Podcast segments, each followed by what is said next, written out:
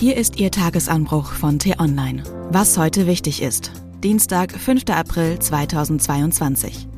Drei Szenarien, wie der Krieg in der Ukraine weitergeht. Geschrieben vom Leiter für redaktionelle Entwicklung Sven Böll. Gelesen von Anja Bolle. Wer gewinnt den Krieg?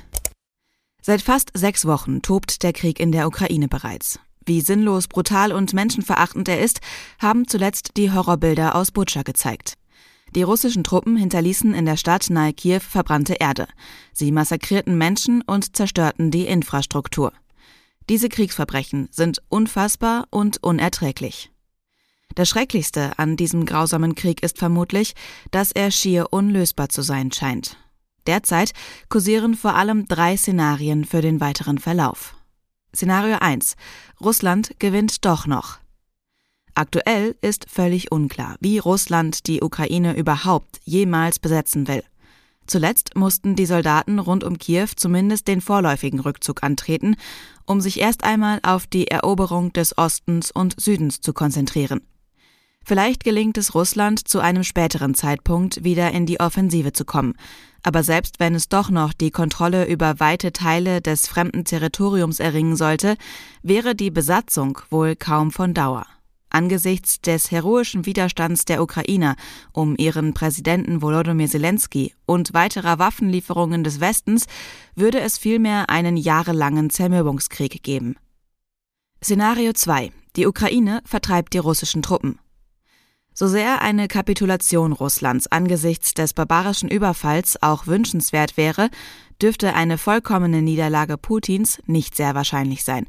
Es käme vielmehr einem Wunder gleich. Weil für den Autokraten im Kreml alles andere als ein rascher Triumph eine Niederlage ist, hat er diesen Krieg aber eigentlich bereits verloren. Für Putin geht es also längst nur noch darum, eine vollständige Demütigung zu verhindern.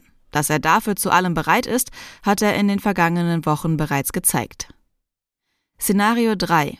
Aus einer Pattsituation entstehen Friedensverhandlungen. Das wichtigste politische Ziel muss angesichts des ausweglosen Krieges darin bestehen, dass in der Ukraine nicht länger gekämpft, sondern endlich über eine friedliche Lösung verhandelt wird. Denkbar ist, dass ein späterer Friedensvertrag, der sowohl für die Ukraine als auch die Russen akzeptabel ist, unter anderem folgende Elemente enthält. Die sogenannten Volksrepubliken Donetsk und Luhansk und im Zweifel auch die Krim bekommen einen Sonderstatus, werden faktisch aber ein Teil Russlands. Im Osten und Südosten der Ukraine wird eine entmilitarisierte Zone geschaffen, die als Puffer dient. Dort gibt es womöglich UN-Friedenstruppen. Der verbleibende Großteil der heutigen Ukraine verfügt über eine eigene Armee, bekommt massive Aufbauhilfen des Westens und auch Sicherheitsgarantien der NATO. Käme es zu einem Waffenstillstand unter diesen oder ähnlichen Bedingungen, wäre zumindest der Krieg beendet und damit endlich auch Tod, Leid und Elend. Aber es wäre eben auch ein äußerst bitterer Frieden, denn Russland hätte territoriale Gewinne erzielt und einen vollständigen NATO-Beitritt der Ukraine verhindert also zumindest einen Teil der ursprünglichen Ziele erreicht. So unerträglich es klingt, dieser Krieg hätte sich für Putin gelohnt. Was heute wichtig ist. Die T-Online-Redaktion blickt für Sie heute unter anderem auf diese Themen. In Berlin findet ab dem Vormittag eine Konferenz zur Unterstützung der Republik Moldau statt. Das Land hat pro Kopf die meisten Ukraine-Flüchtlinge aufgenommen. Geht die Zahl der Straftaten zurück? Auf diese und viele weitere Fragen gibt die polizeiliche Kriminalstatistik 2021 Antworten, die am Nachmittag unter anderem von Bundesinnenministerin Nancy Faeser vorgestellt wird. Und im Prozess gegen den ehemaligen Tennisstar Boris Becker gibt es heute möglicherweise die Plädoyers. Becker wird vorgeworfen, im Insolvenzverfahren Vermögenswerte nicht ordnungsgemäß angegeben zu haben. Theoretisch drohen ihm bei einer Verurteilung bis zu sieben Jahre Haft. Das war der T-Online-Tagesanbruch vom 5. April 2022. Produziert vom Online-Radio- und Podcast-Anbieter Detektor FM.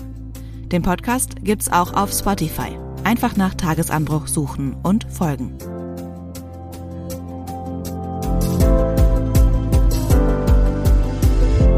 Ich wünsche Ihnen einen frohen Tag. Ihr Florian Harms.